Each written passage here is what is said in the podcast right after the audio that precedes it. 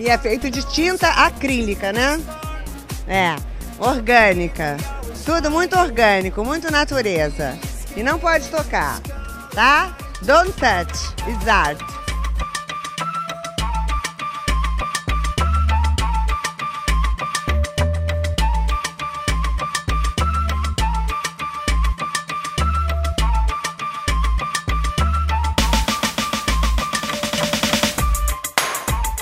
E aí, gente perdida? Tá começando mais um Não Pode Tocar. Eu sou o Rodrigo Hipólito e este é o 19 episódio da nossa quarta temporada. O penúltimo episódio do ano. Semana que vem, a gente vai encerrar a temporada com o nosso vigésimo episódio e levantar o troféu de quem conseguiu passar por esse ano horrível. Esse é mais um daqueles episódios em que eu tô aqui na abertura só para dar aqueles lembretes básicos, porque você vai ouvir mais um dos encontros super interessantes promovidos pela Fabiana Pedroni em uma das disciplinas dela lá na Unesp. Se você está chegando aqui agora, o Não Pode Tocar é um podcast sobre história, teoria, crítica, prática de arte e temas afins. No nosso feed você encontra, além dos programas de temporada, o Pataquadas, no qual a Alana de Oliveira repercute as principais notícias do mundinho da arte, e o Não Pode Chorar, no qual nós contamos algumas desventuras da vida e pensamos em modos criativos de lidar com elas. Nós publicamos episódios todo domingo e você pode ouvi-los em qualquer tocador de podcast nas plataformas plataformas comumente usadas para ouvir música, como o Spotify e o Deezer, no YouTube ou diretamente no site notamanuscrita.com. Em notamanuscrita.com você encontra, além dos podcasts, resenhas, textos de processo, crônicas, contos e outros dos nossos trabalhos. Se você ficar com preguiça de digitar notamanuscrita.com no seu navegador, basta clicar na imagem de capa deste episódio, que na maioria dos tocadores de podcast você será será direcionado para a postagem original. Lá você encontra a descrição completa deste episódio com todos os links do que foi comentado e os nossos perfis pessoais e oficiais no Twitter e no Instagram. Por falar em perfis de redes sociais, quem comanda os nossos perfis oficiais é o Tiwi, o primeiro e único cão podcaster tanto no Twitter quanto no Instagram. Você pode ganhar os lambejos do Titi em arroba não pode tocar, sempre com o D de pod no mudo. No final da postagem você encontra uma chave Pix e o link para o nosso PicPay. Acesse picpay.me barra não pode tocar e contribua com um, dois, cinco reais mensais ou com qualquer valor esporádico.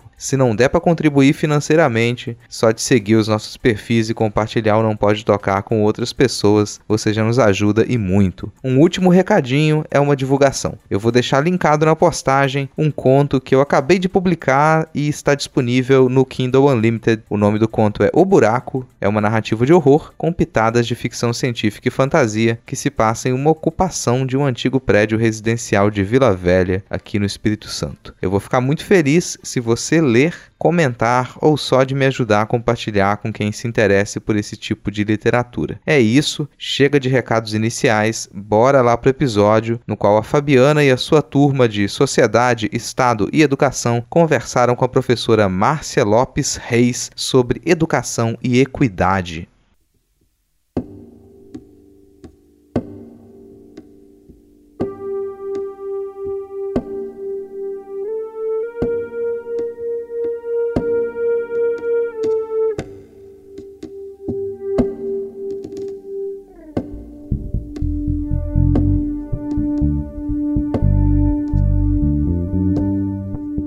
Queria agradecer muito a todo mundo que está aqui, não só o pessoal da, da disciplina, né, de, de Sociedade, Estado e Educação, mas outros alunos também que vieram, e a professora Márcia, lógico, né, um agradecimento muito especial por encontrar esse momento na, na agenda dela para a gente ter esse nosso encontro, para a gente conversar sobre uma infinidade de assuntos que envolvem políticas públicas e educação. A professora Márcia, vou falar assim muito, muito brevemente, porque eu acho que nada melhor do que ela mesma para se apresentar para vocês, né, quem está aqui. Mas ela é professora do Departamento de Educação na Unesp. Ela possui doutorado em Sociologia pela UNB e fez estudos pós-doutorais envolvendo pesquisas no Chile, na Espanha e na Argentina. E além de pesquisar políticas públicas e educação, ela se dedica também aos debates das mudanças sociais e do emprego de tecnologias na educação. Ou seja, daí dá para entender que a gente está aqui com uma pessoa que é referência e é muito querida na área da educação. Então, professora Márcia, você poderia se apresentar, falar para a gente um pouquinho sobre você, o seu percurso, e na verdade aquilo que não aparece muitas vezes na formalidade de um currículo Lattes, né? Aquilo que te instiga, que te movimenta também na área de pesquisa e de, de educação. Boa noite, equipe toda. Muito obrigada. Eu quero começar iniciando agradecendo pelo convite que foi feito, pela inspiração, né? Que em algum momento você teve para isso, Fabi, mesmo que a gente tenha se encontrado em situações tão adversas, né? Como um outro momento, mas que bacana que isso tem acontecido. E o que me instiga, o que me inspira, o que faz o meu olho brilhar há 42 anos, precisamente, é esse encontro em sala de aula. Então, sou professora há 42 anos, de todos os níveis, fui alfabetizadora durante oito anos e meio em Brasília, fui fazendo um percurso que passou pelo que era antigamente o primeiro grau, o segundo grau, e quando eu cheguei na formação de professores na universidade, por conta inclusive do que os estudos de sociologia já me mostravam, não saí mais desse lugar. Mas o meu pé na escola pública, ele continua desde a extensão, com o cursinho Ferradura, né, que eu tenho orgulho de dizer que coordeno, e todo mundo conhece, né, Rodrigo, como é que os cursinhos funcionam e a função perdão da redundância, né? O impacto social que eles possuem e talvez a gente possa falar um pouquinho né, sobre isso hoje, tá bom? Então, muito obrigada que a gente tenha esse período aí que vai dar mais ou menos uns 70 minutos, né? Muito agradáveis. Eu não gostaria de ficar falando muito. Eu não sei se vocês sabem, mas sociólogo tem uma, uma máxima, né? Porque nós das humanas caminhamos sempre a partir de incertezas tudo que a gente vai conversar aqui hoje, só para vocês terem uma ideia, ah, tem esse lugar chamado a incerteza do momento, a incerteza das decisões, a incerteza do que se conhece. Então, é uma busca constante, até porque todo mundo lembra que a sociologia, ela surgiu exatamente num contexto ah, tão dramático de, trans, de mudanças e transformações sociais, como esse que a gente acabou de viver. Só quero fazer um comentário com vocês até antes de, de, né, de mostrar um pouquinho mais disso. É, vocês talvez sejam pessoas que, já vi, tem pelo menos duas pessoas aí que voltaram de escola e comentaram, né, e passaram por pelo menos assim umas cinco, seis ou até dez formações que diziam como é que se deve utilizar, por exemplo, a tecnologia num espaço de sala de aula, a tecnologia numa aula de artes, ou a tecnologia numa aula de história, sociologia, filosofia, mas ninguém foi, eh, de alguma maneira, assim, tão rápido no processo de apropriação desse capital cultural como nós fomos ah, no início dessa pandemia. Teve gente que resistiu aí um mês, a 15 dias ou coisa parecida, mas aí todo mundo começou a aprender coisas que anos e anos de formação não foram ah, de alguma maneira, tão exitosos, tão eficientes. O que, que eu quero dizer com tudo isso? Que esse lugar sobre o qual nós vamos conversar hoje, ele tem a ver exatamente com esse caráter do quanto as transformações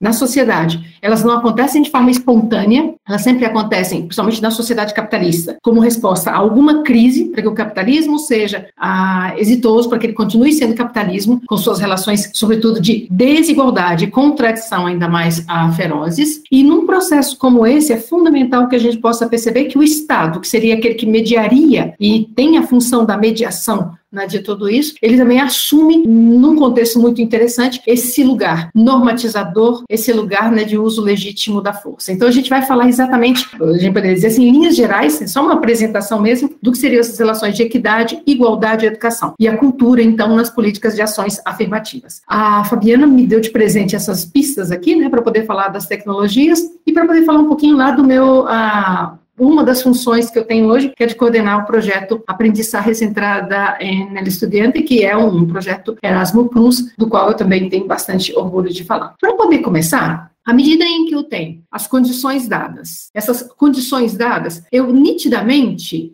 ah, consigo perceber que eu tenho, para começar, né, uma condição toda de igualdade. Então, essa sociedade poderia, e esse também é um, um desenho assim, amplamente divulgado por aí, e todo mundo recebeu e conheceu, um momento em que eu tenho, para pessoas tão desiguais, tão diferentes, que se tornam desiguais, né, porque a desigualdade a gente sabe, é quando ela me impede de acessar ou um conteúdo, ou um emprego, ou uma situação, ou coisa parecida. Então, essa condição toda de igualdade, propalada por alguns e muitos, ela vai se tornar uma condição de equidade quando eu começo a perceber nessas diferenças a possibilidade dessa tal compensação, que a gente vai chamar de políticas compensatórias ou políticas afirmativas numa metáfora. Quando eu saio desse princípio todo de uma egalité, né, de uma igualdade, e passo a conceber um processo de justiça social, o que, que eu faço? Eu preciso corrigir, né, deixar na justa medida para que todos tenham acesso a esse outro lugar. Ora, Só para a gente poder ter uma ideia, porque também metaforicamente a gente usa há muito tempo algumas metáforas, mas desde 2016 essa é uma que nos impacta sempre, né? Se a gente olha, por exemplo, qual é o papel da arte na vida das pessoas, e se eu trocar, por exemplo, qual é o papel da educação na vida das pessoas, vocês vão perceber que tem uma semelhança muito grande. O papel, então, da arte na vida das pessoas, né, que é essa primeira intencionalidade, e que a gente usa muito como metáfora. Por que isso? Ora, porque de uma forma ou de outra, a escola moderna, ela vai fazer exatamente essa, esse caráter, então, de descompensar, a gente poderia ser, dizer assim, né, um certo lado e compensar outros para poder procurar exatamente o quê? Uma tal sociedade democrática. Então, a função social né, dessa escola pública vai ser exatamente esse contexto de preparar essa máquina né, para as democracias. Eu não posso pensar em democracias, só para a gente poder ter uma ideia, em condições tão desiguais quanto essas. Então, a gente viu exatamente esse, esse momento, né? Então, um vendo ah, filmes o tempo todo, seriados em inglês, em francês, espanhol, seja lá o que for, com todo um conforto, enquanto outros, nesse processo, por exemplo, dessa longa pandemia, tiveram essas condições né, o mais precárias possíveis, porque a gente sabe que até a condição de segurança alimentar desses sujeitos né, que representam uma camada muito importante da nossa população, deixariam de estar. Vejam que com isso aqui vem toda uma condição, também tá tem, percebe, por exemplo, a não conectividade, você percebe um contexto, você percebe um conjunto de fatores né, que não permitem esse acesso ao capital cultural. E aí, se a gente consegue pensar isso de muito, forma muito clara, um importante sociólogo, é, que se vocês ainda não leram, uma leitura que vocês vão fazer assim, provavelmente em metade de um dia, para quem ainda não leu, o Boaventura Souza Santos, né, que é é, português e relaciona, né, e relata e analisa exatamente quais foram, né, esses lugares que funcionaram com o processo de agravamento e aprofundamento dessas desigualdades. Vale a pena a leitura, né? Vocês vão perceber o quanto a máxima, né, colocada pelo Boaventura Souza Santos, é que em condições como essa, a gente teve então um aprofundamento das desigualdades sociais. E esse aprofundamento ele aconteceu de uma forma também desigual. Mulheres, determinados coletivos, que nós conhecemos exatamente quais são, eles foram completamente excluídos, né, da possibilidade então desse acesso a esse período, né, que a gente chamou de uma tal educação remota, né, que não é educação à distância. Isso então seria, a gente poderia dizer, o que nós caracterizaríamos como, olha, essa é a função social da escola pública. Olhando um pouquinho para trás, a gente percebe que não é de hoje as relações entre educação e essa promoção toda de, umas, de condições né, de equidade, ela passa e perpassa dois outros conceitos muito ricos para a gente, que são os conceitos de poder e política. Vamos começar pelo poder primeiro, vai. O que, é que te vem na cabeça em primeiro lugar? Qual a primeira palavra? Primeira palavra que te vem à cabeça quando você fala em poder. Dinheiro.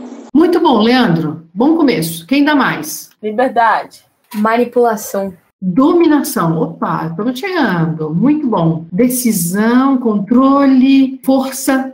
Decisão e imposição. Fabiana. Genial.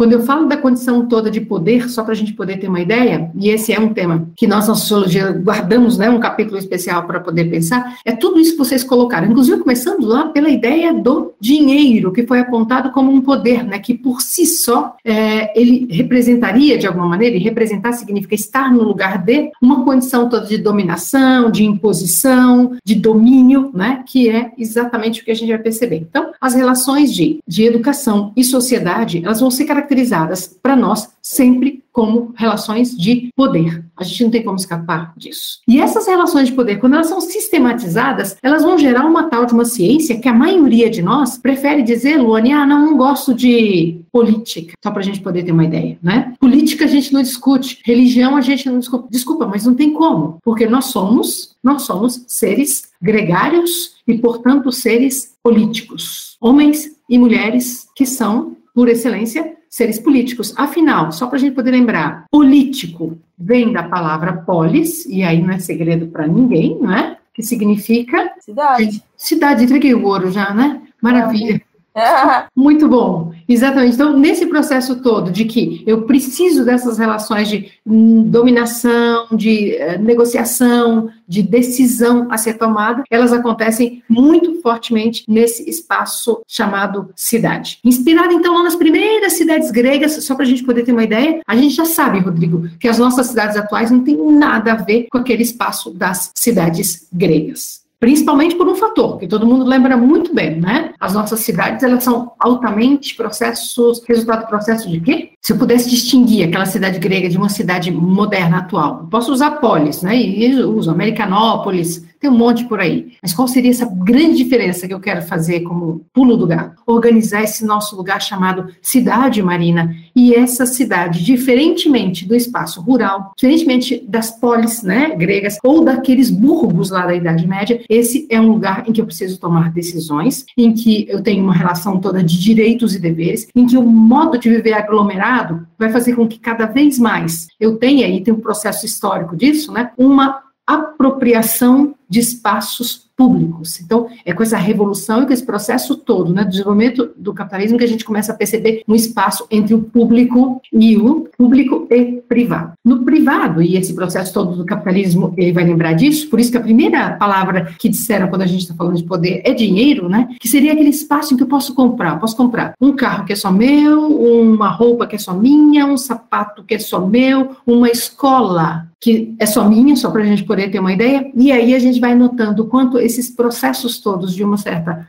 apropriação vão caracterizar a necessidade de um espaço, né, que esse espaço que relembra em muitos aspectos e outros não, o tal do agora. Esse espaço público, esse espaço de todos em que, por mais que você compre um carro, por mais que você compre um apartamento ou uma casa que tenha umas relações todas de conforto ou coisa parecida, as vias públicas, esse espaço, ele precisa e ele continuará existindo. E esse modo de lidar com esse é, espaço público, inicialmente aprendido né, nesse seio de uma família, né, que é essa primeira instituição a qual a gente percebe, ou referendado por uma outra instituição tradicionalmente que a gente acaba fazendo parte, a tal, né, os institutos todos e os modos de aprender da igreja serão muito diferentes desse lugar chamado escola. Então, a tradição, os valores, o modo todo de olhar para o mundo, né, que é transmitido por essa primeira instituição da qual nós não escapamos e todos, né, de alguma maneira temos uma, uma relação muito forte. Essa família que nos deu uma condição familiar, eu tenho, por exemplo, um certo status, eu tenho algumas ferramentas que me foram dados sem que eu escolhesse. Até o nome, né? Ninguém aqui escolheu o próprio nome. Você pode escolher depois, né? O seu nome social. Mas em tese, nomes assim, tão lindos que significam alegria, por exemplo, não fomos nós que escolhemos. E aí, quando eu chego na igreja, muito menos. O caráter excludente desse lugar é fundamental para poder perceber, né? Tanto é que você olha para uma pessoa e diz, nossa, falando parece da igreja tal. Por quê? Pelo jeito de vestir, porque há uma homogeneidade, um caráter comunitário, né? Que essas é, igrejas a, acabam tomando como instituições sociais. Perfeito, estão cumprindo a função social delas lá. E aí, se eu olho para o Estado, antes de chegar na escola, deixa eu falar, né? Esse, então, tradicionalmente definido lá pelo Max Weber como a única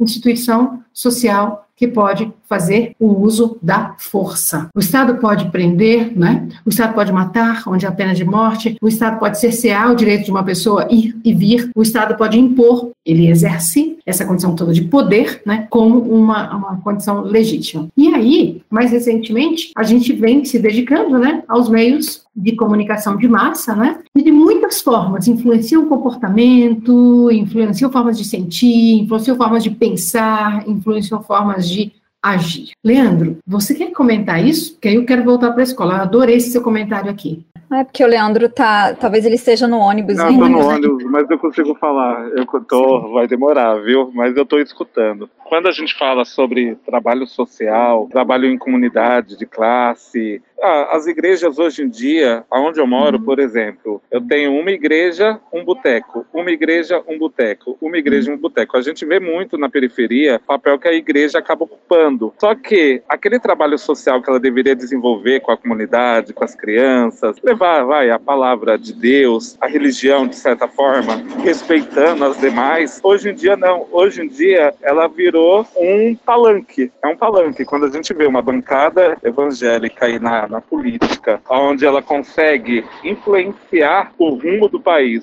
não pensando na sociedade como si, mas pensando, na verdade, no seu ganho próprio, para mim ela não é mais aquele papel, ela não exerce mais aquele papel, ela virou comércio, ela virou uma instituição de poder. Genial, Leandro, genial, genial. Agora vamos lá. Se a gente olha, por exemplo, nas nossas relações familiares, eu posso dizer que nas famílias também teria política como tem nas igrejas? Se você olha para os meios de comunicação de massa, você consegue pensá-los sem política. Se você olha para o Estado, o Estado já não seria a própria política com suas classes políticas e por aí vai. E em muitos lugares, as igrejas substituem o Estado. Quem não se lembra dos primeiros casos, né, onde o tráfico, a Letícia, mandava e de repente chega a igreja e aí eles se afastam então. Então é a igreja que de alguma maneira faria o papel do Estado, porque o tráfico faria. E a gente já tem umas composições assim surreais que a gente inicialmente uh, começou a estudar como uma coisa assim, uma anomalia, que são igrejas com tráfico. É uma coisa impressionante, só para a gente poder ter uma ideia. Então você já tem uma composição para poder substituir quem? Exatamente esse ente, né, que é muito importante para a gente, que é o tal do Estado moderno, que todos nós demandamos e precisamos, né, e, e sabemos que ele existe. Paira sobre as nossas cabeças, né, como se fosse o Espírito Santo. Ninguém vê, mas a gente sabe que ele existe. Seja pela ausência, e aí foi muito interessante já essas falas, como vocês estão percebendo, seja por sua presença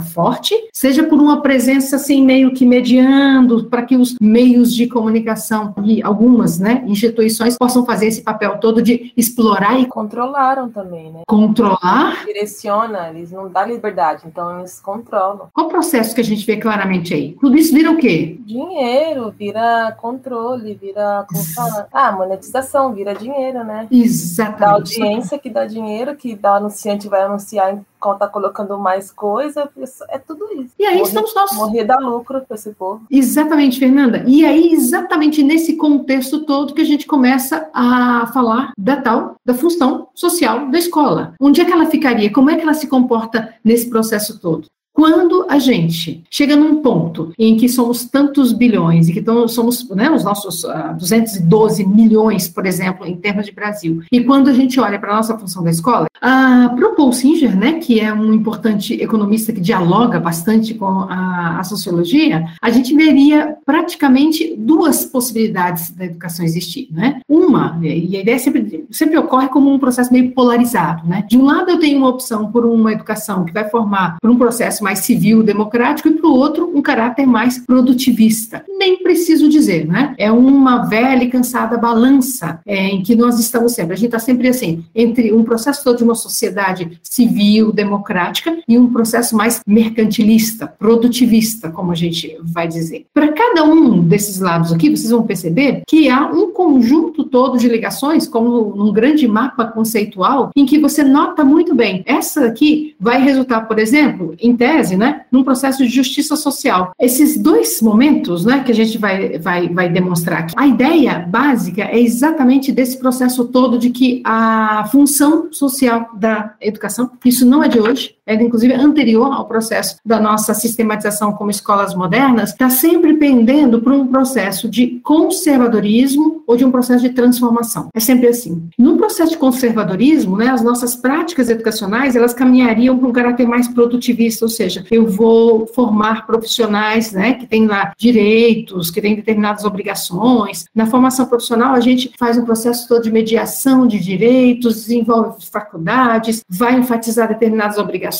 e aí os verbos, vejam só, rende, habilita, forma. Olha a diferença. E aí, ao invés de rende, habilita e forma, as palavras que aparecem, aparecem aqui são constitui. E a gente vai ver o que é que isso, isso constitui um caráter, né? De formar, então, esse sujeito chamado cidadão, que é o que mora na cidade e que conhece seus direitos, suas obrigações, tem consciência de classe, tudo isso, e que exerce poder o tempo todo. Enquanto esse aqui se forma tão somente como um trabalhador, bem a lá tempos modernos, para a gente poder ter uma ideia, se subjuga, perdão, o tempo todo, e aí, bem marxistamente, se aliena da política, porque a política fica como num outro lugar, um lugar inacessível para esse sujeito. E aí, nessa hora, no tal do mercado de trabalho, que todo mundo conhece muito bem como funciona, né, que gera o tempo todo a custo, e esse custo que é que é gerado vai redundar nas nossas condições todas de lucro para quem é o dono dos meios de produção e para a gente aquele que significaria o salário. Do lado de cá, eu tenho então a condição toda de um cidadão que participa da política, que numa sociedade é, livre e igualitária, como vocês já tinham respondido antes, necessariamente a pessoa desenvolve uma sociedade né, democrática, ainda que seja representativa, e isso então eliminaria a pobreza. Se a gente andar um pouquinho para esse lado, que eu gosto muito mais desse lado aqui, a gente vai perceber, vejam bem, que a democracia ela pressupõe igualdade e liberdade,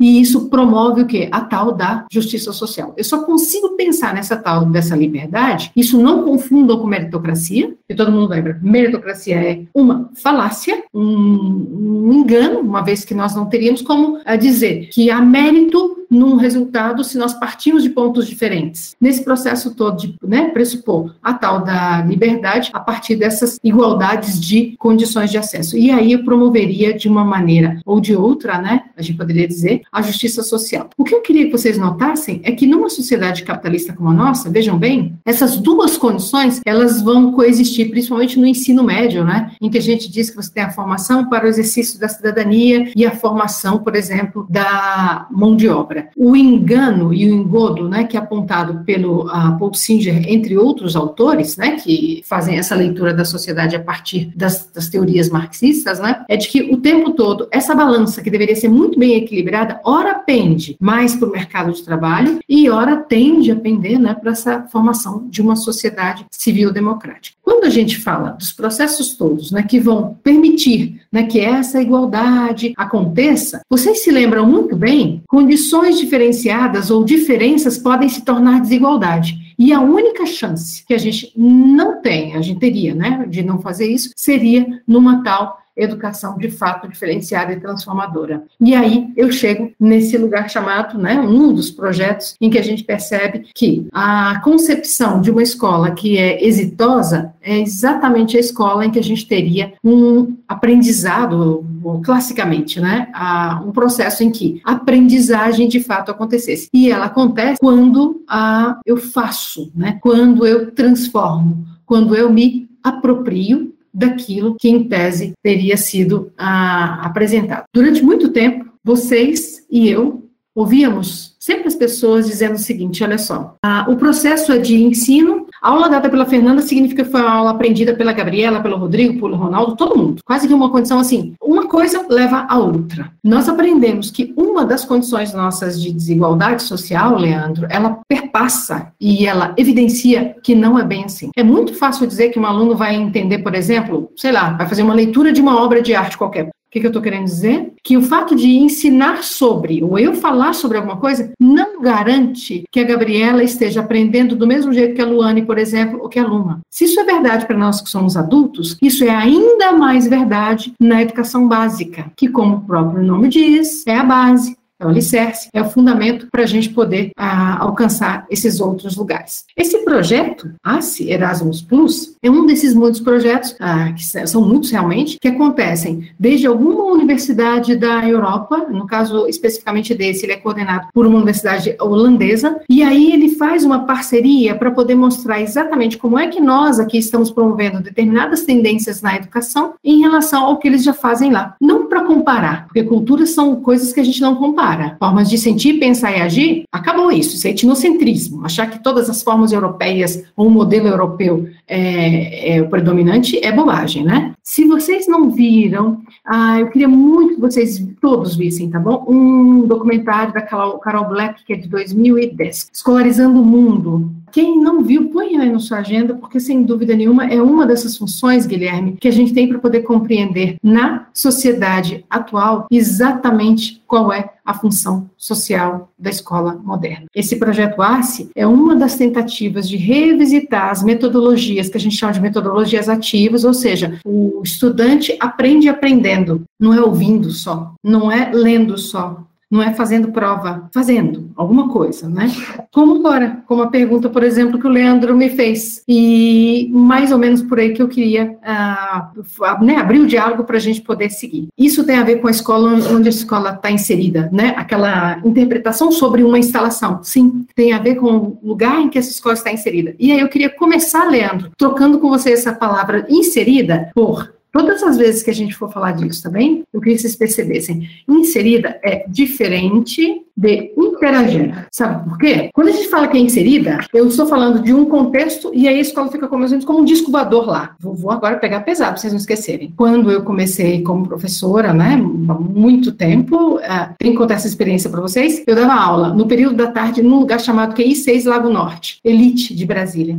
E no outro horário, eu dava aula num lugar chamado Varjão, que o próprio nome já diz, Gabriela, numa várzea que era o lugar. As duas eram escolas públicas, as duas, para vocês terem uma ideia. E esse lugar com o qual eu interagia não era o lugar que a gente estava inserido. Por quê? Como professor, em distintos lugares, vocês devem conhecer pelo menos uma ou duas pessoas assim. A tendência da gente para poder exercer papéis, até a minha posição, a minha postura, o modo como eu ensino um determinado conteúdo, como eu promovo uma certa aprendizagem, é diferente. Isso tem a ver com outros fenômenos importantes para a gente, como o efeito Pigmalion, por exemplo, né? Alguns de nós já chegamos, nossa, mãe, essa periferia, ninguém vai aprender aqui nesse lugar, porque essas pessoas não têm elementos para isso. Depois, quem quiser, tem ótimos filmes, inclusive um francês muito bem feito pura arte, né, chamado efeito Pigmalião, que vale a pena ver. Né? Então, essa teoria das profecias autorrealizáveis, né, elas fazem parte disso. Eu vou ter um processo de interação com esse lugar, com esse ambiente, e muito ah, disso tem a ver com isso. As respostas serão dadas pelos estudantes, o modo como eu vou promover esse processo todo. E isso significa inter e fenzinho ação. Inter significa entre. Então, é uma ação entre sujeitos, tá bem? Então, esse lugar de uma escola inserida, eu queria que vocês esquecessem, apagassem isso. Nós não estamos inseridos em lugar nenhum. Há um processo de interação. Para o bem, a gente pode dizer assim, e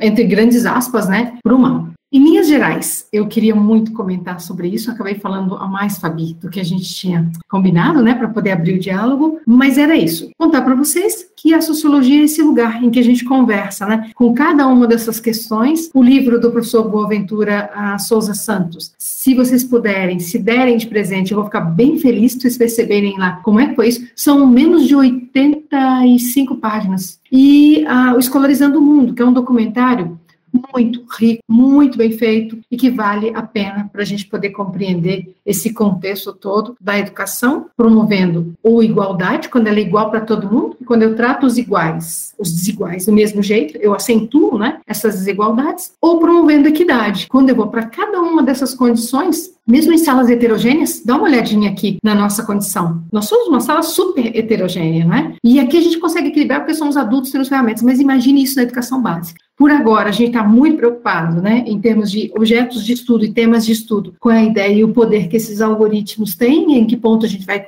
né, imaginar que essas fagmas, o quanto esse processo todo de domínio vai representar uma certa crise, né, uma crise do próprio Estado, e talvez a gente já esteja caminhando para um Estado com uma outra forma, né, com uma configuração diferente do que esse Estado absolutista ah, foi um dia, né, nós surgimos como um Estado absolutista, e a construção, a construção possível né, de um Estado democrático de.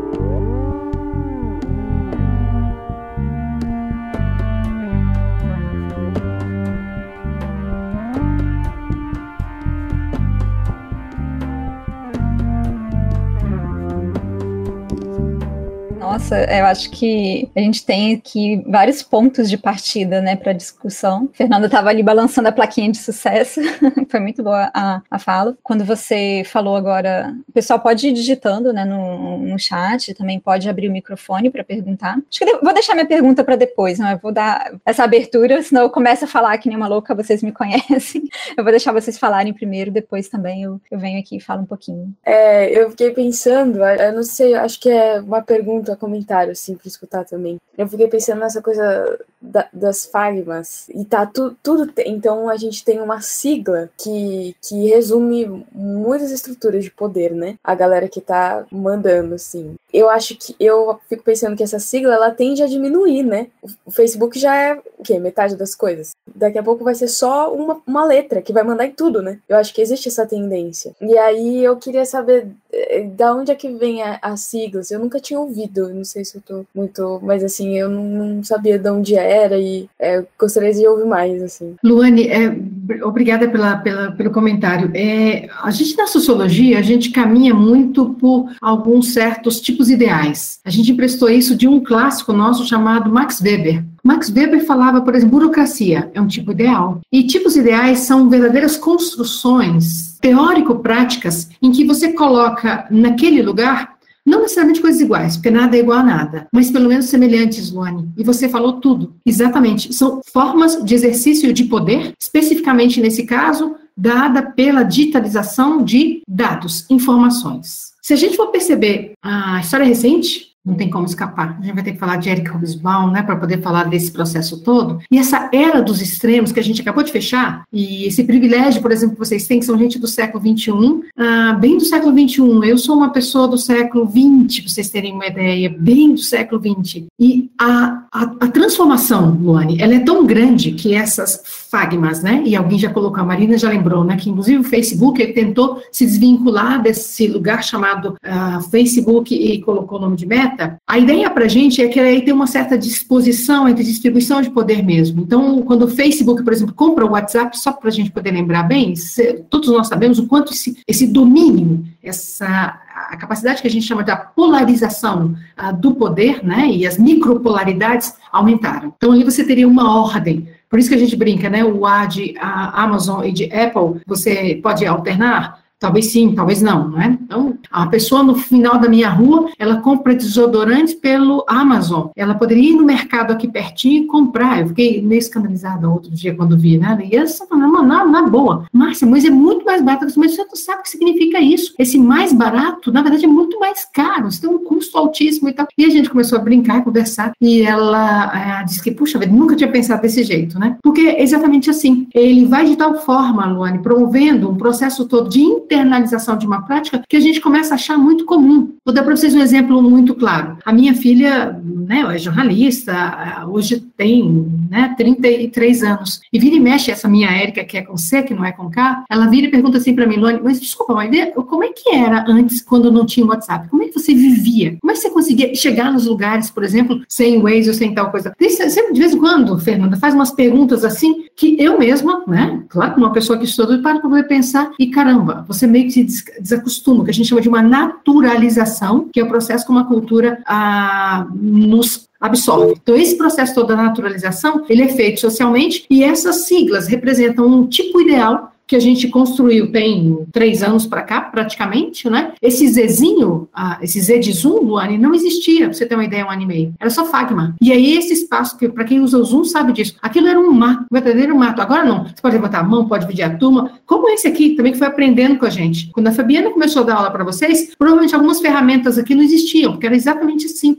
E no ano passado, muito menos, levantar a mãozinha, imagina, tirar o botão vermelho de sair do lado aqui, ficava perto do que, meu Deus? Ficava perto do, acho que era do microfone. E aí, vira e mexe, alguém ligava o microfone e fazia ela sair da reunião. Então, tem uma série de propostas em que você torna, né, esse lugar, isso, o MIT vai mudando, né, por quê? Porque são pessoas pensando como qualquer produto capitalista, como qualquer tecnologia, para poder ganhar ainda mais, né? Alcançar mercado. Vocês parem um pouquinho para poder pensar o que significou para uma Unesp adotar uma, uma plataforma como essa também, para que a gente pudesse continuar se encontrando. Não sei se é uma pergunta, mas é uma preocupação que me veio agora, relacionada também a esse Fagmas. Eu fiquei pensando como é que fica toda essa questão da, do roubo de dados e informações com crianças. Porque, digamos assim, já foi decidido, decisivo esses dados para a eleição do Trump lá nos Estados Unidos, né? O que, que não é possível fazer com essas crianças que estão em formação e que estão tão coladas na internet?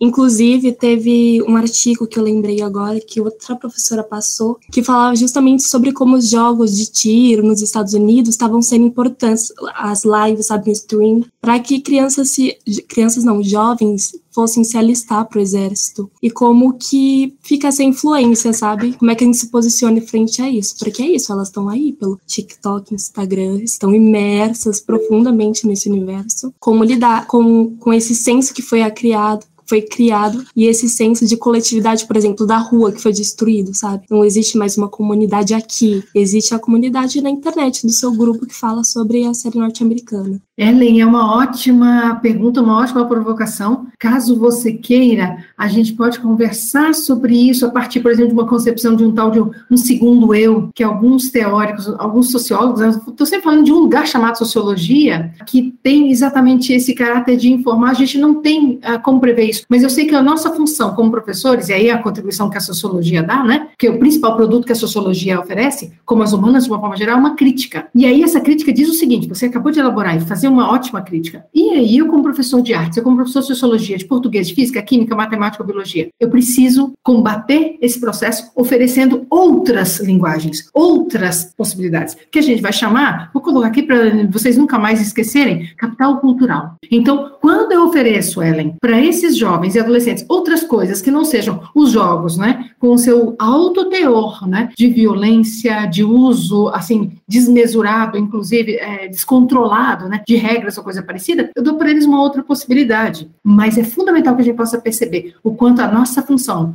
o nosso papel social, informado pela sociologia, é exatamente aquilo que o Pierre Bourdieu e o Passeron diziam, né, de não reproduzir o que está aí, é oferecer algum outro produto. E vocês da arte são privilegiadíssimos disso, gente. Não tem uma outra, ah, um outro componente curricular, não tem um outro conhecimento tão revolucionário quanto esse. Eu queria dar um depoimento, não sei se eu posso fiquei pensando muito no que a Ellen falou. Eu me senti, semana passada, um super-homem.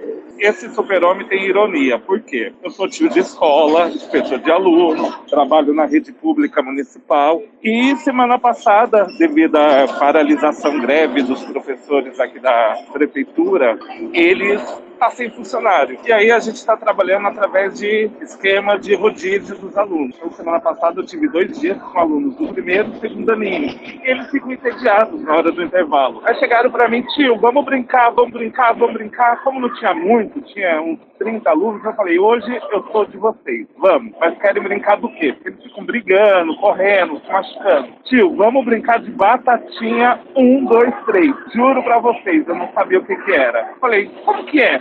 Tio, o senhor vai ficar de costa, vai contar batatinha, um, dois, três, você vai virar e a gente congela. Eu fui brincar o intervalo inteiro, todos resolveram entrar na brincadeira. Eu achei fantástico. Eu falei, nossa, uma brincadeira de criança, que legal, tal. E fiquei lá, meia hora brincando. Quando acabou o intervalo, veio uma professora falar comigo, me chamar a atenção. Leandro, por que você está brincando isso com as crianças? Eu falei, ah, estou brincando porque eles estão correndo e estão congelando e a meta é não deixar eles me pegarem, então eu tenho que virar, que congelam. E alunos do primeiro e segundo aninho, seis, sete, oito aninhos. Procura na internet Audi Sim. Aí eu fui no final de semana ver o que que era. E eu fiquei assombrado o quanto que a mídia, o quanto que os streams, o quanto que os programas de TV influenciam. Porque hoje em dia a gente fala muito sobre tecnologia, internet, e uma brincadeira infantil ela foi ressignificada de outra forma para as crianças. Fez um sucesso gigantesco. Todo, todo dia me chama para brincar de batatinha 2, 3. Só que aí eu agora estou ressignificando. Estou brincando com ela. Só que assim, se eu só vai brincar se vocês fizerem a lição, estão respeitando papai e mamãe, vamos conversar. Eu faço a entrada e eu converso com os pais. Então eu estou tentando ressignificar. Mas o contexto do batatinha 1, 2, 3, para mim foi terrível. Que genial, Leandro. E parabéns pela apropriação que a gente faz de um certo conteúdo para poder usar a nosso favor, tá bem? A nosso favor significa de uma sociedade, né? Você faz ponderações sobre regras, tudo isso. Muito obrigada. E o Round Six é, sem dúvida nenhuma, um desses uh, seriados que quem não viu precisa ver para poder fazer umas boas análises, viu, gente? É, assim, muito interessante. Inclusive por ser feito por sul-coreanos. Para quem não viu o Parasita, vê primeiro o Parasita e depois veja essa série. Você vai compreendendo do, do lugar a gente está falando. É interessante, Leandro, que esse seu relato, ele traz justamente essa complexidade das relações, né? Isso que a, que a Márcia falou, a gente não tem necessariamente essa ideia de estar inserido, mas de ter essa interação. E como que isso é complexo, né? Quando vocês falaram também sobre é, a relação dos jogos, né? Muitas vezes a gente vai ver esses jogos que são de teor um pouco mais violento, eles sendo encarados, né, com a, é, pelo entendimento, pela violência, mas ao mesmo tempo por isso vem a complexidade, né? Uh, durante a pandemia, a gente também teve um encontro de muitas pessoas que estavam sozinhas em casa através dos jogos online, né? Então, desde relato de pessoas, né, de jovens que, principalmente de mulheres, né, jovens mulheres que jogavam Counter Strike e que viram que naquele espaço elas não tinham um lugar realmente de, de vivência, né? Porque você não pode abrir o microfone porque a sua voz de mulher vai ser reconhecida e a partir daquele momento você não consegue mais jogar em paz, né? Então é um ambiente muito mais tóxico. Essas mulheres elas começaram a migrar muito, cada vez mais, para outros jogos que também são jogos de tiro, mas como Valorante, por exemplo, que é um outro jogo. E aí nesses espaços elas começaram a se encontrar e formar grupos, né? E Ingrid, que é uma grande jogadora de Valorante também. Quer dizer, a gente tem esses espaços que eles, eles mostram essa complexidade social, né? Assim como uma sala de aula. Nunca vai ser só uma violência, nunca vai ser só uma forma de encontro também. A Letícia lembrando também das pessoas trans, travestis, LGBTQIA+, é, as criações de fórum, uh, todos esses lugares de encontro, eles foram muito importantes também para até para uma saúde mental né, dos, dos jovens. Então, nunca é simples. Acho que essa é a frase que eu mais repito nessa disciplina. A gente sempre pensa no, de um modo, aí daqui a pouco, não, pera, não é tão simples assim, porque há sempre os, os outros modos de se, de se pensar e se experienciar determinadas produções. E as artes são muito complexas nisso. Quando a gente fala de capital cultural, como a Márcia bem colocou, né, de você ter essa questão também do acesso dentro em relação à cultura, como não dá muitas vezes para a gente reduzir apenas a levar essa cultura, que é uma cultura que a gente vai reconhecer ali como arte, né, vamos dizer assim, e dizer, ah, essa daqui ela é suficiente para aquele determinado grupo, né, essa, essa quase relação de poder, né, como vocês estavam falando antes, é uma relação de poder e imposição. Então, essas relações, elas são realmente muito complexas, né, isso é muito interessante. E é algo que eu fiquei muito matutando enquanto a, a professora Márcia estava né, aqui falando com a gente sobre essas relações entre políticas e educação, como que essas políticas educacionais, elas realmente se atentam ou não para essa correção dessa dívida histórica, né, porque muitas vezes a gente tem exemplos como ah, pensar nas leis que incluem no currículo, né, oficial da rede de ensino, a obrigatoriedade de temática de história e cultura afro-brasileira e indígena, né, que é algo que a gente sempre discute, mas ah, muitas vezes ela traz o tema, ela traz uma obrigatoriedade de tema que é exposto muitas vezes de uma forma ali não interagindo, né, ela é inserida naquele espaço, mas ela não cria relações. Então, como que, e aí vem nessa questão da pergunta, como que, Márcia, você pensa essa, essa questão também, né, dessas políticas afirmativas, elas, por que, que elas não alcançam muitas vezes, sabe, um resultado que ele é minimamente satisfatório? A gente tem ali os pontos que deveriam acontecer, como deveria acontecer, toda a expectativa, mas, porém, contudo. Muito bom, Fabi. É, eu adoro quando você mostra tudo isso, porque você coloca o quanto a ideia toda de um poder burocratizado, uma política burocratizada, ela vem para poder cumprir um papel. Só para a gente poder lembrar muito bem. Ah, todos ah, conhecemos, por exemplo, as nossas políticas de inclusão. Vamos pegar o nosso caso da Unesp, que a gente tem um orgulho de contar, né? Foi a primeira instituição pública que fechou com 50% ah, das vagas a serem ocupadas por pessoas oriundas da escola pública. E aí, quando ela chega também nos coletivos de pretos, pardos, indígenas, o que a gente tem, por exemplo, em alguns momentos, é até apropriação indébita disso. O que a gente tem de casos, por exemplo, nas pessoas que falsearam o fato de ser desses coletivos para poder estar nesse lugar ocupando o que eles julgam ser um privilégio. A, a, complexidade, eu gosto muito quando a Fabiana já convencionou com vocês, nada é simples, e se for simples é porque não foi pensado, a gente já, já tem isso como claro. Então, a complexidade desse processo significa que, quando nós aprendemos sobre as políticas afirmativas, por exemplo, de uma cultura americana, e todo mundo lembra muito bem, né? A nossa a máxima, por exemplo, nós podemos nos distinguir facilmente de um americano, né? Quando a gente não se mostra nos nossos níveis relacionais. É, eu não sei se vocês gostam de Roberto da Um antropólogo que, inclusive, escreve em alguns grandes jornais. Tem uma obra do Roberto da Mata que se chama O que faz o Brasil vírgula, Brasil. É uma obra também muito ah, importante, apesar de ser fininha, assim, com ilustrações muito representativas. Ah, também tem domínio público, está com PDF já. E uma das grandes diferenças que a Roberta Mata aponta, que vão ser fundamentais para a gente compreender o que é que aconteceram, o que é que acontece, o que acontecerá com as políticas públicas afirmativas no Brasil, com as políticas compensatórias, passa por aí. Quando a gente olha para uma sociedade americana, você vê claramente determinadas distinções. Então, você tem uma have possibilidade de pensar o seguinte: olha, nós somos todos iguais, mas estamos separados. Aqui a gente diz: não, nós não somos ah, iguais, nós somos desiguais mesmo, mas está todo mundo junto. A ideia toda de separar, né? Uns são pretos, outros são brancos, outros são indígenas. Quer dizer, isso faz parte de uma formação dessa sociedade americana, né? Desde lá o seu processo todo da concepção com a chegada dos franceses e dos ingleses ali. Aqui não se deu isso. Aqui, se a gente for procurar exatamente essa forma de separação, dificilmente a gente vai conseguir. Porque a nossa forma de amalgamar, né? E aí casa grandes senzala do Gilberto Freire são excelentes para poder perceber esse processo todo. Essa, essa, mistic, né, essa mistificação, que a gente poderia dizer, uma mitificação desse processo, eles geraram uma sociedade em que a gente não tem essa clareza toda de quem é exatamente o quê. E aí as pessoas burlam, Fernanda, entende? Porque elas vão usar um argumento de que o bisavô foi um indígena, ou o tataravô foi um, um escravo num certo lugar que hoje é uma comunidade quilombola lá no Pernambuco, e ele veio para São Paulo, então ele quer reivindicar esse lugar. Muito bem, legítimas as narrativas, mas a gente precisa perceber que, em termos de políticas públicas, e aí é que está a grande questão, as, nós compreendemos políticas sempre assim, né?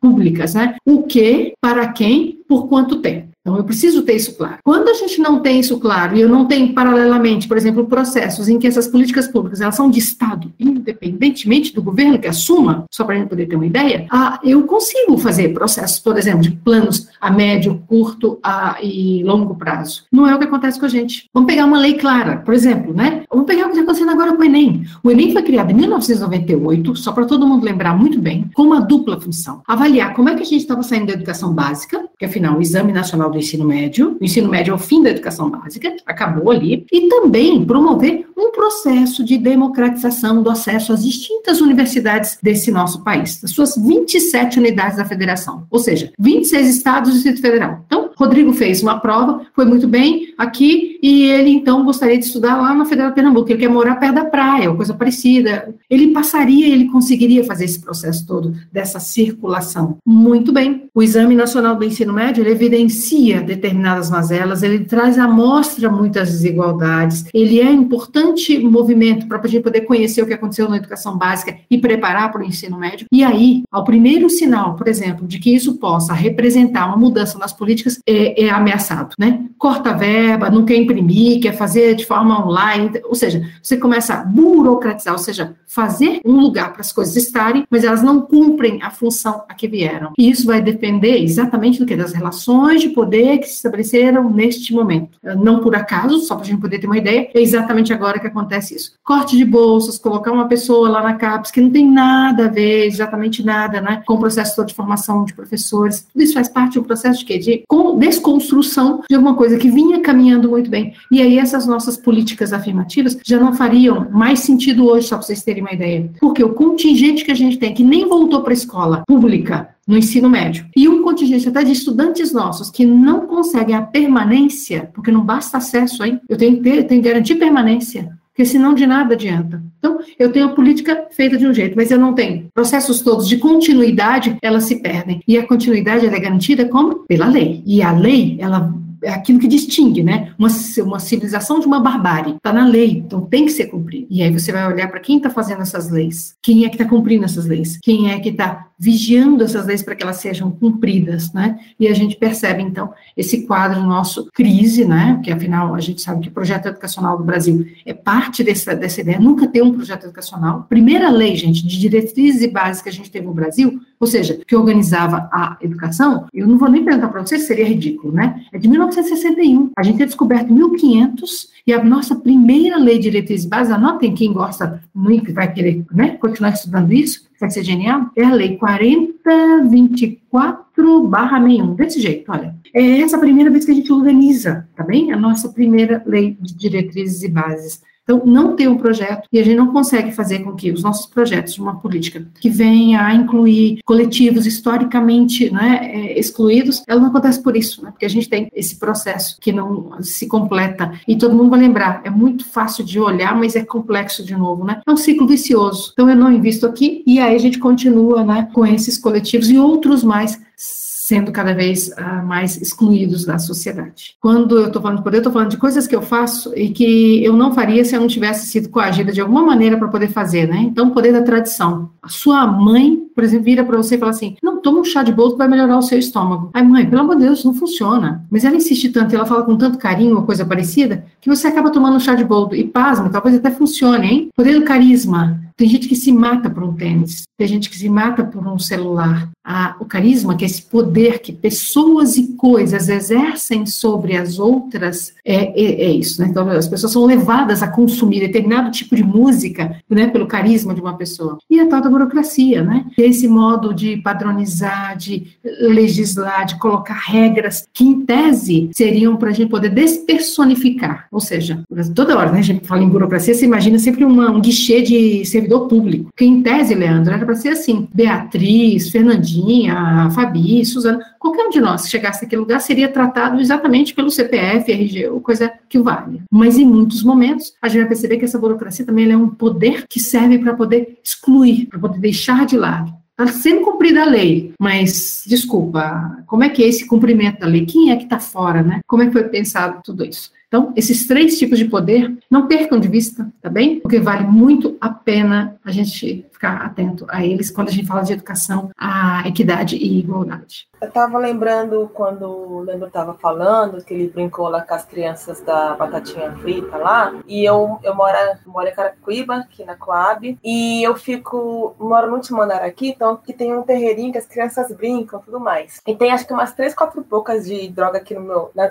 só, só na minha rua, né? Então os caras correm aqui direto. E aí eu tava um dia, tava em casa, foi ano passado, aí eu escutei as crianças brincando, falando umas linguagens muito fortes, assim. Aí eu, aí eu fui observar. E elas estavam brincando com uns pau, fazendo metralhadora e tal, e sei o quê. Aí um encurralando o outro, falando, é, esse é ladrão, que não sei o quê. E eu só escutando. Aí eu desci para descer com a minha gata para ela dar uma passeada. Aí eu conversei com um dos meninos e falei assim: e aí, que vocês estão brincando de quê? Ah, tô brincando de La Casa de Papel. O que, que é isso? Ah, um bagulho de bandido, de polícia, os caras roubam. Aí eu falei: ah, tá. Falei, pensei, mas isso é uma coisa para adulto assistir é adulto, adulto. Fico aquilo na cabeça, botei pra casa e aí, e assim, todo lugar que você for vir aqui, se for andar aqui ver que tá brincando, vai ter uma, uma arma. E vai ter essa brincadeira de polícia com bandido. Aí eu fico pensando assim, aí eu devo falar com a avó desse menino. Eu falei assim: olha, escutei os seus filhos brincando tal. Uma linguagem que não era para eles assistirem, assim. Eu queria só pra você saber. De repente eles ouviram alguém falar, ou tem alguém assistindo em casa. E eu quero dizer com tudo isso é o seguinte: que às vezes as pessoas adultas de hoje, elas acham que as crianças são muito mais espertas porque elas acham que elas são. Então, eu não entendo como que uma criança de menos de 10 anos de idade assiste seriados que não é nem para nosso, nosso intelecto. Ah, mas ele entende, ah, mas ele não vai ficar impressionado. Ah, e aí a gente vê esse tipo de situação. Eu acho que tá tudo muito desassociado, porque a pessoa pensa assim, ah, mas ele, ele não vai levar isso a sério. Cara, criança é esponja. Criança é esponja. E aí ela vê aquela cena, ela vai querer reproduzir, ela vê aquele. Sabe? Então, aí, aí vai pra escola, aí a professora fala, e aí o pai fala: ah, mas não, isso aí não tem nada não. E aí cresce com 5 anos, aí faz 10 anos de idade, aí briga com, a, com um coleguinha aqui do prédio, e aí os alunos vão, os alunos, os crianças vão brincar, vão resolver na porrada, aí chama a mãe do outro, a mãe do outro vem, e aí o pai, e aí o pai vem quer. Então, assim, é tudo é muito doido trabalhar a educação quando não depende só de quem está dentro de uma instituição. Porque quem está em casa está tá, tá, tá, meio que largando, entre aspas, para que a escola dia resolva. Eu, sim, eu vejo isso por, por aqui, entendeu? Então é, é, tem que ter muito cuidado. O povo tem que parar e pensar: será que ele vai entender isso? Não se vocês perguntam se, se, será que ele vai entender, que não vai entender, querido. Não é para assistir programa, sei lá, na Casa de Papel com seis anos de idade, velho. Ah, qual é a função da gente na escola? E eu amei quando você falou: estão passando para a gente certas funções. É verdade, a escola acabou assumindo determinados papéis. E a nossa função é oferecer outras possibilidades, tá bem? Então, ao invés da Casa de Papel, eu posso, sei lá, oferecer, e como tem né? Algumas outras histórias, né, do nosso próprio uh, folclore nacional. Tem outras possibilidades. Mas quando isso não acontece e a gente percebe que dentro, e alguém comentou mesmo, né? O quanto isso ficou acentuado, foi a Letícia que falou, acentuou na pandemia por quê? Porque eles ficaram entregues às próprias famílias. E não tem coisa mais desigual que família, gente, tá bem? Elas são muito diferentes. Dá uma olhadinha na gente aqui, cada um tá numa situação. Se nós adultos que temos, nós somos a 12%, 12%? 9% da população brasileira nós somos hoje, ou seja, gente que faz educação superior. Só para a gente poder ter uma ideia, hein? É menos de um quarto, é menos de um quinto, é menos de um sexto, é muito pouco. Imagina essa outra população, Fernandinha, que sequer tem acesso a isso, né? E o que está fazendo nessa hora? Para para poder pensar, nessa sua rua, dá uma olhadinha lá pela janela. Eu posso olhar pela minha também, também? A maioria está fazendo o que agora? Pode ter certeza que não é refletindo sobre a realidade, que não é pensando numa outra forma de cultura. E esse, essa, essa desigualdade imensa, nesse fosso que nos separa, que tende a agravar, que de algumas maneiras pode ser, de alguma maneira, reduzido se amanhã, pela manhã, na escola pública na qual eu vou atuar, eu propuser outras formas de acesso a outros tipos de linguagens, que não necessariamente essa. Carregada de violência e o que é pior, palavrinha que eu coloquei aqui, vira e mexe, né? Naturalizada, gente que é o grande problema da reprodução social, entende? E todo mundo conhece, vou dar um exemplo bobo, desculpem bem rapidamente. Quando eu tenho ah, uma pessoa que é um pedinte na. Né, agora, a gente está vendo cada semáforo, Bauru, que não tinha ninguém morando na rua, agora a gente já tem crianças, tem venezuelanos, tem bolivianos, tem brasileiros também. E aí você passa a primeira vez, você vê aquela criança com o pai ou com a mãe. Você estranha aquilo, você, meu Deus do céu, está pedindo comida, então você divide uma coisa que você tem, uma maçã, seja lá o que for. Muito bem. Você passa a segunda vez, você já nem se escandaliza mais. Na terceira, você começa já a achar que ela é parte da paisagem. Na décima vez, você nem nota a presença dela. Você já não estranha que um pai e uma criança, ou uma mulher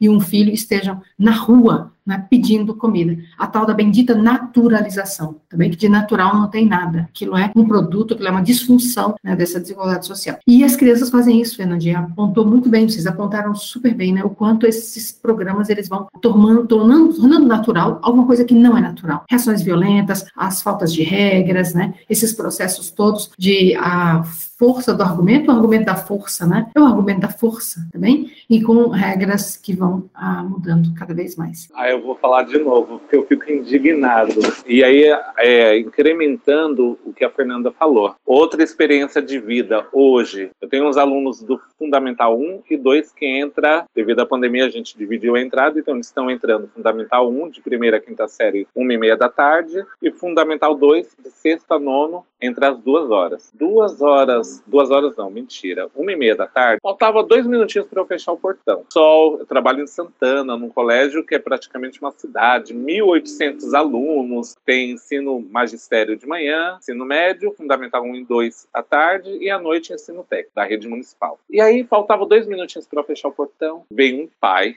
andando na frente e a criança lá atrás, abandonada lá atrás. Eu fiquei olhando e a criança se arrastando, se arrastando. Quando chegou no portão, eu tenho um senso de humor. Quem me conhece do Late 20 sabe que eu tenho um senso de humor ácido. Eu tenho que falar as coisas que me vêm, eu fico indignado, eu tenho que falar. Aí eu brinquei esse pai com a criança, no menino. Nossa, tá cansado, meu amigo, nem entrou na escola ainda. Aí o pai, achando de um modo totalmente natural, olhou para mim e falou: Ah, é que era três horas da manhã, ele ganhou tablet da escola e ele baixou uns joguinhos. Era três horas da manhã, ele tava com o tablet brincando com os joguinhos. Aí eu olhei pro pai e o senhor deixou. Já mudei a expressão de máscara, né?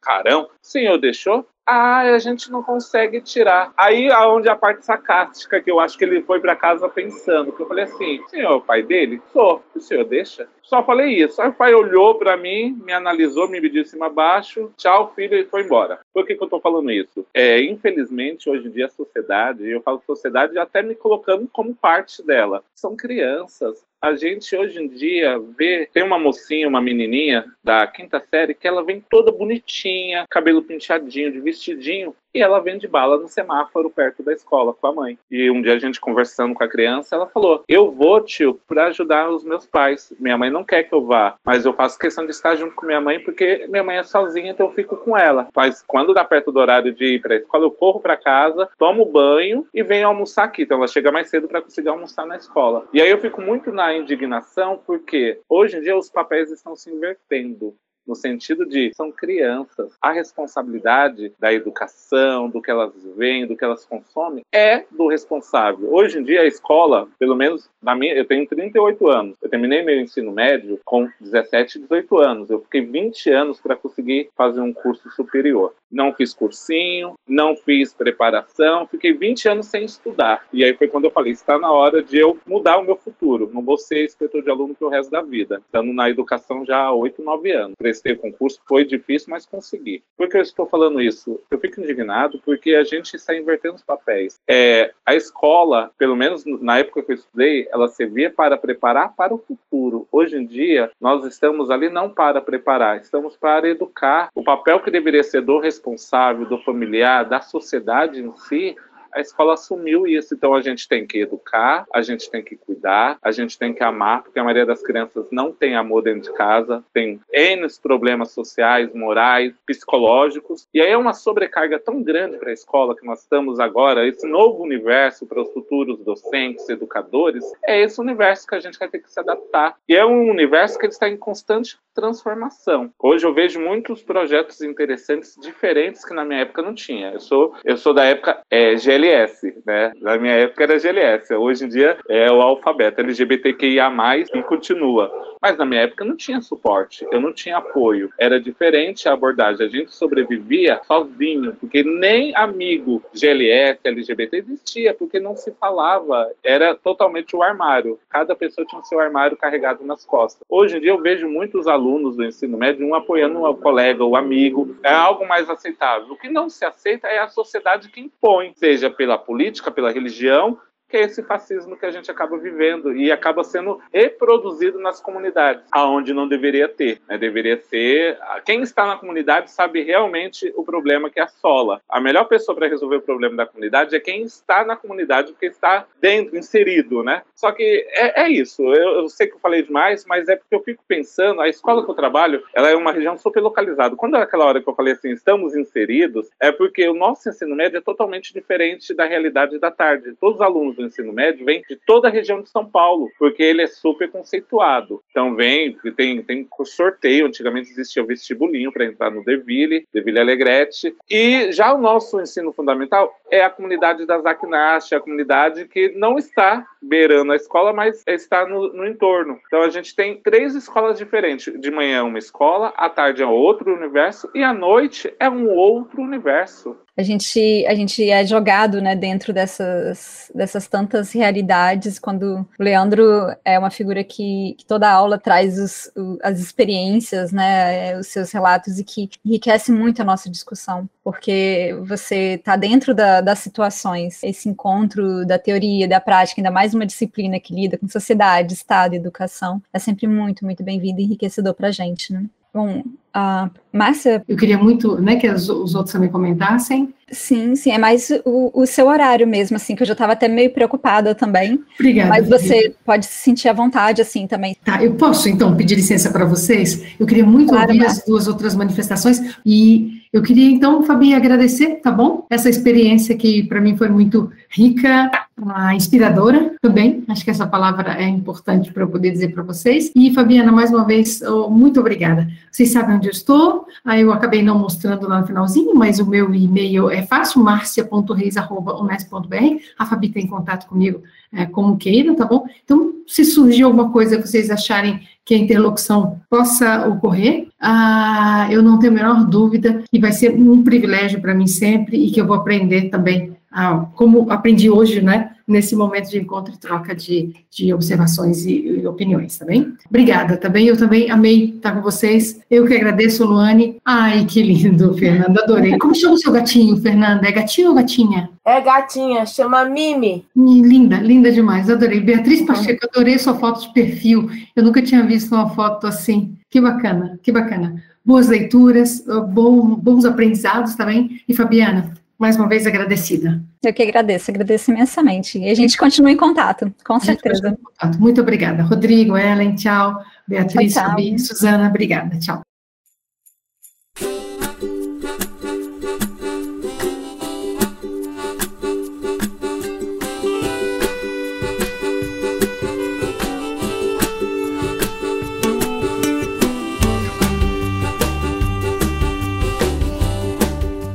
Tá aí, encerrando mais um Não Pode Tocar. Gostou? Não gostou? Fala com a gente. Você pode entrar em contato com a gente através do e-mail não pode tocar@gmail.com ou dos nossos perfis pessoais e oficiais, tanto no Twitter quanto no Instagram. Você encontra a gente como arroba não pode tocar, sempre com o D pod no mudo. Aproveita e acessa notamanuscrita.com, onde você encontra, além da descrição completa deste episódio, com links para as referências que foram comentadas, outros textos, crônicas, textos de processo, artigos artigos, resenhas, ilustrações, vídeos e diversos trabalhos que nós produzimos. No final da descrição do episódio, você encontra uma chave Pix e o link para o nosso PicPay. Acesse picpay.me barra não pode tocar e contribua com um, dois, cinco reais mensais ou com qualquer valor esporádico. Como sempre, a gente colocou muitas das coisas que foram comentadas nessa conversa listadas na postagem do episódio, lá em notamanuscrita.com. Se tiver faltado alguma coisa, alguma referência que te deixou com curiosidade, é só falar com a gente. Por hoje é isso. Se nada der muito, mas muito, muito errado, semana que vem a gente tá de volta com o último episódio do ano. Valeu, falou!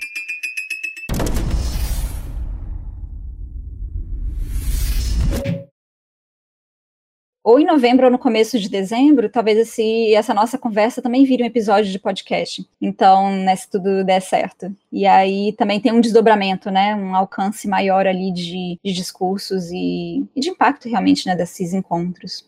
Enfim, é isso, gente. Até mais. Foi muito bom encontrar vocês. Obrigada, Ingrid, também por você ter vindo, né? e a gente se encontra, então. Ah, na próxima semana, né? Não tem aula, feriado. A gente se encontra no próximo, na próxima segunda-feira na outra. Ok?